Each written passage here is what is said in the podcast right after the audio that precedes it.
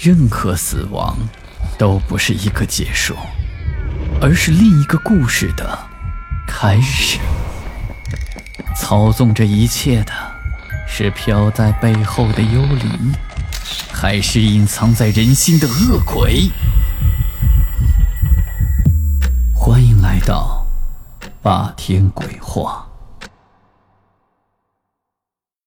最近姐姐病了，为了照顾她，我只好经常住在医院。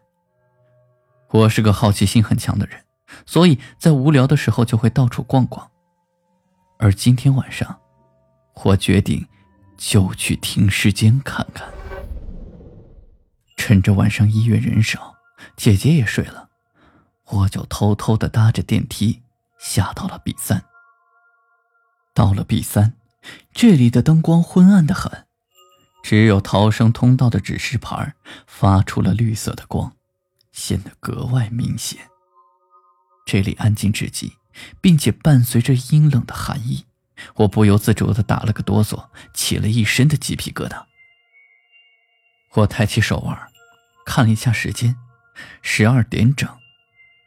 这个时间，停尸间的老伯正趴在值班室的桌子上打着盹儿。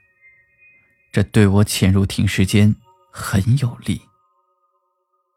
走进停尸间，感觉这里更冷。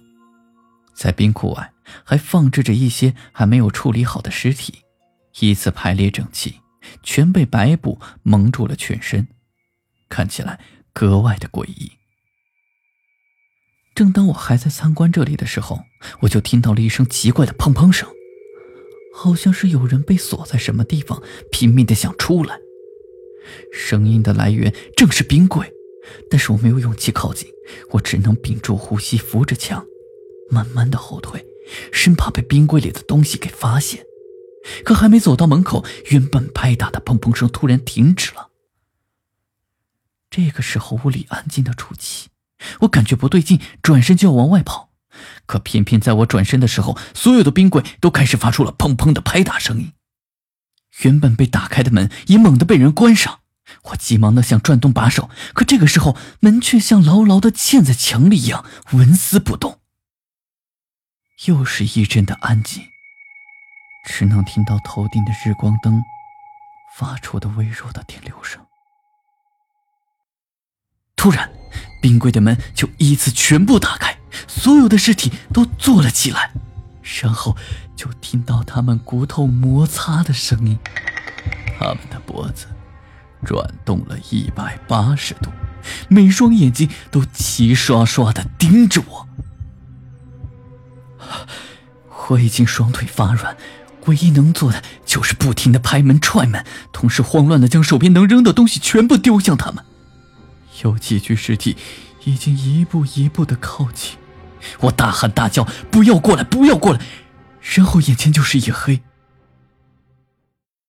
一只大手拍在了我的肩膀上，我浑身一震，睁开眼睛一看，是看管地下室的老伯正拍着我的肩膀。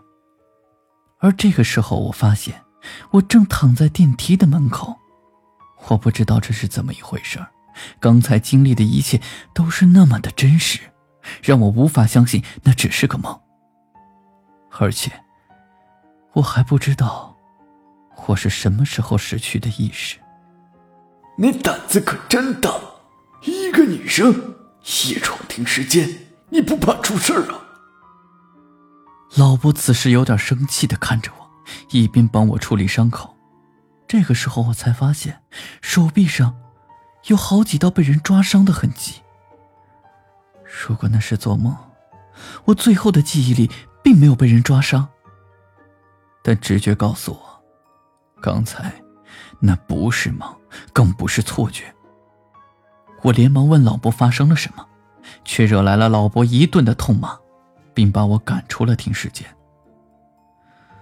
走出停尸间，我胳膊上的疼痛感依然没有散去，反而越来越疼。甚至还有一种隐隐约约的灼热感。